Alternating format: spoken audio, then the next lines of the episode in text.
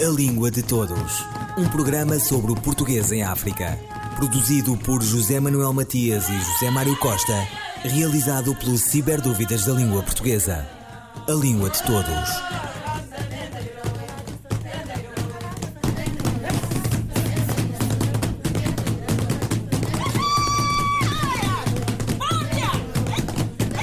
Como se ensina uma língua? Esta língua, o português. Se é fácil perguntar, muitas serão as abordagens e as respostas, sincrónica e diacronicamente consideradas, porque há também uma história das pedagogias, dos sistemas de ensino, das didáticas, das disciplinas, da gramática à linguística, das vicissitudes políticas e culturais também. Língua de Todos conversa com a professora Maria Antónia Coutinho, da Universidade Nova de Lisboa, sobre textos e géneros textuais, o papel da diversidade no ensino da língua. A noção de género de texto é uma noção que estava muito introduzida em toda a nossa prática cultural através da noção de género literário e toda a gente conhece, tem essa ideia. Alguns autores, sobretudo no início do século XX, desenvolveram esta noção de género associada a todas as produções linguísticas em contextos sociais. E, no fundo, a ideia é, em cada esfera de atividade, em cada contexto de, de atividade social, na, no jornalismo, na, na academia, na escola, na família, as pessoas comunicam através de formatos relativamente estabilizados. Isto é, quando, quando, comunicamos, não inventamos a forma de dizer aquilo que queremos dizer, há formatos relativamente estabilizados e, portanto, e que são, um, que são estabilizados para uma determinada época e para uma determinada cultura. Isto é, pensando, por exemplo, no jornalismo, a forma como se faz hoje uma notícia não é exatamente a forma como se fazia uma notícia no, início do século XIX. E isto é verdade para outros géneros.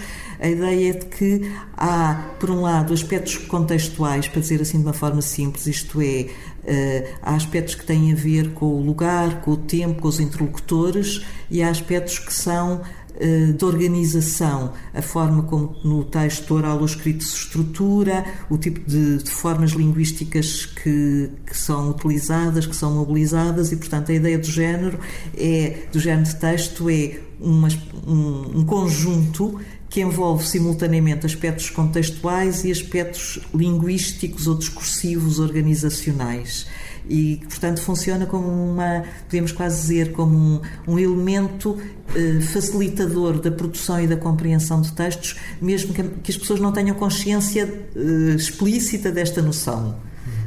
E que género de textos é que existe? Uh, os géneros de texto são uma lista completamente aberta.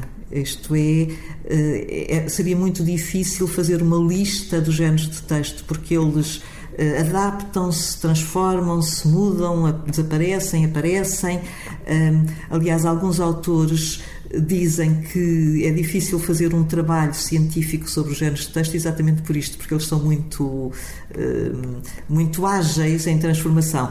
Mas, portanto, é difícil fazer uma lista fechada, mas aquilo que nós, eh, e aliás, uma das formas de trabalhar com os géneros de texto é ver o que é que as pessoas usam nos diferentes contextos de atividade. Quando nós vamos ao meio, a um meio jornalístico, quando vamos a um meio académico, quando, quando vamos no sentido, quando vamos ver o que é que as pessoas produzem nesses meios profissionais, digamos assim, ou noutros mais informais, por exemplo, a família, é possível identificar o que é que se usa em cada um desses contextos. E isso, no fundo, é, é aquilo que nos dá a ideia, eh, assim, em, traços largos, é neste momento, nesta época, o que é que está a ser usado aqui ou ali. Portanto, a ideia de género texto não é, em primeiro lugar, uma noção teórica a ser depois trabalhada, é uma noção que vem da experiência do uso e que depois pode ser descrita em termos mais teóricos, científicos, etc. Mas no fundo é parte da experiência comunicacional das pessoas nos diferentes contextos em que elas comunicam através da linguagem e que são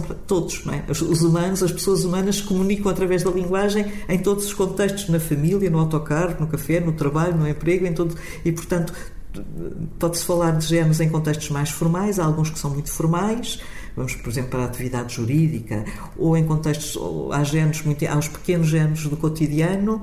E, Como, por exemplo? Por exemplo, um aviso. Um aviso, se eu, se eu, se eu estou atrasada, deixo ali um aviso na porta a dizer volto já. Isto é um género do cotidiano, mas o que é verdade é que tem características muito simples. Eh, há outros géneros que podemos dizer, este, este é do cotidiano, cotidiano, pode ser eu deixo aqui um na porta se estou no meio uh, institucional, mas também posso deixar em casa um post-it no frigorífico a dizer para as pessoas lá de casa dizer hoje não venho jantar. E portanto, isto é um género do cotidiano, não é? É um aviso, mas também posso ir para um aviso. Se eu for buscar aqui à faculdade um aviso uh, do institucional, tem características diferentes. Portanto, essa também é uma questão engraçada, quer dizer, a etiqueta, a designação não garante a uniformidade. Não, é? não, garante nem tudo o que se chama aviso tem as mesmas características. Pode partilhar algumas, mas há outras que são naturalmente diferentes. Portanto, uma das lógicas do trabalho com géneros de texto é uma coisa que eu acho muito engraçada, é que é trabalhar na diferença mais é, é mais trabalhar na identificação de características diferenciadoras do que encontrar uma, uma uniformidade. Claro que há elementos de identidade, no sentido de dizer, mesmo, eu estava a falar diferentes avisos, vamos encontrar aspectos comuns mas vamos encontrar aspectos diferentes consoante os interlocutores, o contexto, etc. Não é? Portanto, há, há, é sempre uma lógica que é identidade e diferença. Como é que depois transpõe isso para o ensino da língua? É uma, é uma excelente questão. Uh, que tem... Parece ser uma tarefa bastante difícil, uma vez que tem que é bastante abrangente. É, é muito abrangente uh, e, e, põe, pode pôr questões uh, complicadas teoricamente devia ser um instrumento, deverá poder ser um instrumento facilitador, isto é, eh, no ensino, vou pensar no ensino de língua, vou pensar especificamente no ensino de, eh, da língua primeira, eh, com que estou mais familiarizada, mas na verdade isto pode ser utilizado também nas línguas estrangeiras e, é, e é utilizado. É dizer, no ensino das línguas, as pessoas normalmente preocupam-se com questões que têm a ver com uh, aquelas várias competências ou domínios, como se quiser chamar, uh, a leitura, a escrita, a oralidade, a gramática. Isto, há várias componentes. Elas podem ser ensinadas ou trabalhadas em sala de aula de forma diferente. Quando se trabalha com a noção de género, ele pode ser uma espécie de hum, elemento eh, não sei como chame, elemento, não é propriamente convergência, mas é a partir de um texto de um determinado género, seja oral ou escrito, podem-se trabalhar as componentes todas, podem-se descrever, isto é, pode-se trabalhar um determinado género, pode-se fazer um trabalho de tipo oficinal a, a, a, ler ou ouvir textos de determinado género, pode levar as crianças ou os jovens a identificar as características, a sistematizá-las, para depois poderem eles próprios fazer um texto do mesmo género uh, oral ou escrito, isto é, no fundo há aqui um elemento que é dizer, uh, por exemplo, o ensino da escrita e o ensino da oralidade tendencialmente põem problemas porque, porque, porque, porque muitas questões o lidar com o género pode ser um elemento facilitador no sentido de dizer não se aprende a escrever ou a falar de uma forma transversal igual para toda a gente. Isto é, todos nós dizemos em geral não é preciso ensinar as crianças a conversarem porque aos dois anos e pouco conversam sem nenhum problema. A conversa no sentido da conversa cotidiana, etc. Mas é preciso aprender géneros com mais formalidade. Uh, isto, por exemplo, nas línguas estrangeiras, isto que eu estava a dizer já não é verdade, porque na língua estrangeira já é importante, de alguma forma, aprender a eh, ensinar alguns géneros menos formais. Mas a ideia é, é preciso conhecer para, para interiorizar de alguma forma o modelo, para depois o poder reproduzir. Portanto, o trabalho com géneros acaba por poder facilitar exatamente na diferença que é o que é que é escrever uh, o que é que é escrever uh, um, um, pequeno conto o que é escrever um relatório o que é escrever uh, estou a pensar nestes dois por exemplo se calhar os dois têm características de narrar.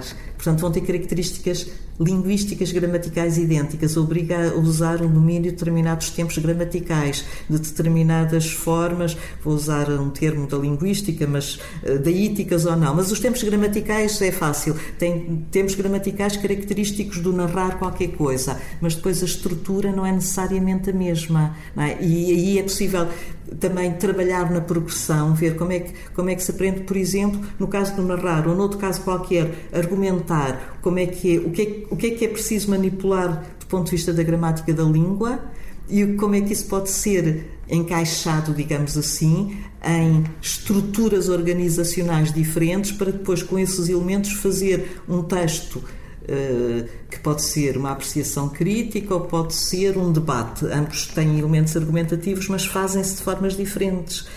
E, portanto, de alguma forma, a ideia. Quer dizer, uh, esta noção é uma que não digamos, não exclui outras, mas integra-as, não é? Pode ser uma, quase uma plataforma a partir da qual se pode trabalhar leitura, escrita, oralidade, produção oral, gramática de uma forma integrada, no sentido de dizer, eu também digo isto, digo de forma integrada, eu estou convencida, por exemplo, a questão da gramática, tem que haver um ensino explícito sobre gramática enquanto tal. Não se pode fazer tudo a, a, propósito dos textos, tem que haver momentos diferenciados, mas a questão é um bocadinho ao contrário, é que alguns momentos do trabalho possa ser feito numa lógica mais de se eu preciso desta tarefa, que é escrever um texto ou produzir oralmente um texto deste tipo, uh, de um determinado género, de, de que é, o que é que eu preciso de saber do ponto de vista da gramática da língua para cumprir esses objetivos. E por outro lado, não é só a questão da gramática, e é o que é que eu preciso dominar, para quem é que eu estou a falar, eh, que, qual é o registro de língua que eu preciso utilizar. E, isso, e muitas vezes também a questão da diferença ajuda a estabilizar essas questões. Maria Antónia Coutinho, professora da Universidade Nova de Lisboa, sobre textos e géneros textuais, o papel da diversidade no ensino da língua.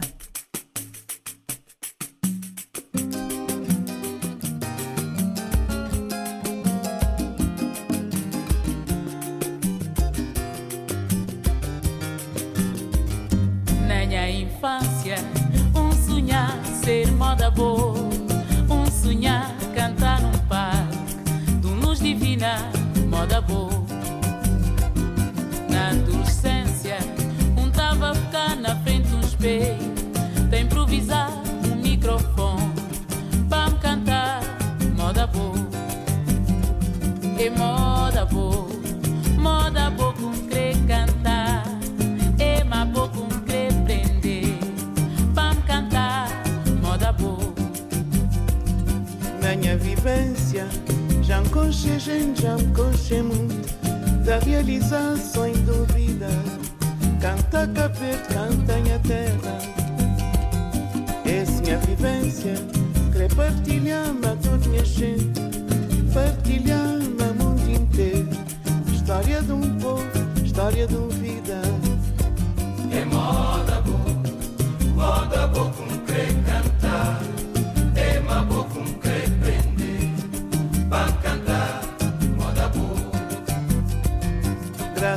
De é uma missão que vou ter que cumprir. Pouca escolhi, é que dá bem, dignificar esse nome. Essa minha vivência, querer partilhar-me a toda minha gente, partilhar-me a mundo inteiro. História de um povo, história de uma vida. É moda boa, moda boa com querer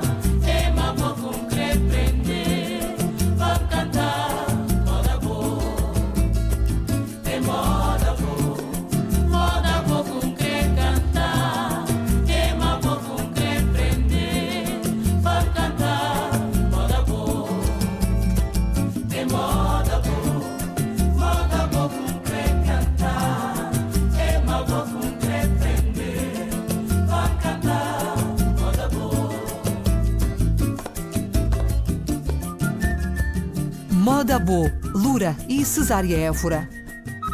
Ciberdúvidas responde. Qual é o gentílico de Dubai? A resposta da colaboradora do Ciberdúvidas da Língua Portuguesa, Sara de Almeida Leite. Tanto quanto pude apurar, não há propriamente um, um gentílico, um adjetivo gentílico um, consagrado, fixado, uh, referente a um natural do Dubai. Portanto, isto significa que há várias possibilidades. E, dentro das várias possibilidades, talvez sejam mais recomendáveis aquelas que são formadas com o sufixo, com um dos sufixos mais frequentes neste tipo de, de formação, uh, de um adjetivo que indica a proveniência, a origem da pessoa, enfim, neste caso. Podemos formar o adjetivo com o sufixo ense, como acontece com lisbonense, portuense, bracarense e então diremos dubaiense. Podemos optar pelo sufixo es, que também é muito frequente nestes casos, temos, uh, além de português, francês e inglês, não é? se pensarmos em nacionalidades, mas temos também mirandês, maltês, marselhês, uh, milanês. Portanto, esta é outra possibilidade. E ainda podemos utilizar o sufixo ano, que também é bastante frequente. Como temos valenciano, alentejano, baiano, pernambucano, podemos dizer do baiano. É, é possível utilizar qualquer uma delas porque ainda não há uma forma consagrada que seja considerada mais legítima ou mais recomendável do que as outras. Um, dois, três, e...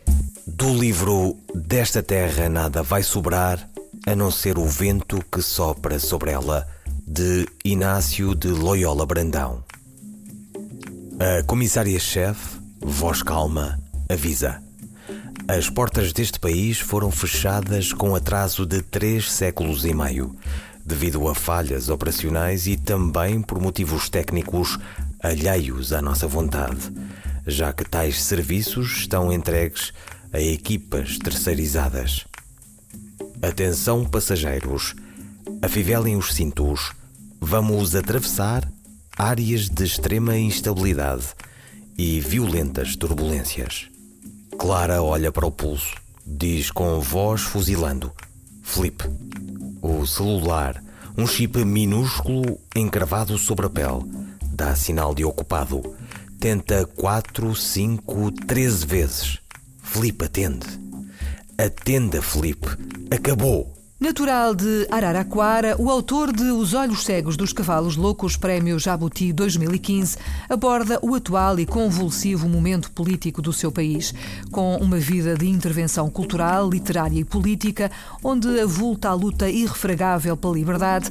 Ignácio de Loyola Brandão escreve uma distopia radical e um paradoxal hino de resistência e de esperança.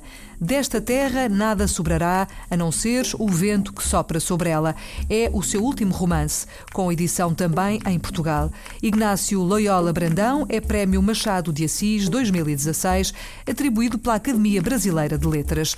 Ouviram Língua de Todos, as despedidas de Filomena Crespo, João Carrasco, José Manuel Matias, José Mário Costa, Luís Carlos Patraquim, Miguel Roque Dias e Miguel Vanderkellen. A Língua de Todos, um programa sobre o português em África. Produzido por José Manuel Matias e José Mário Costa, realizado pelo Ciberdúvidas da Língua Portuguesa. A Língua de Todos.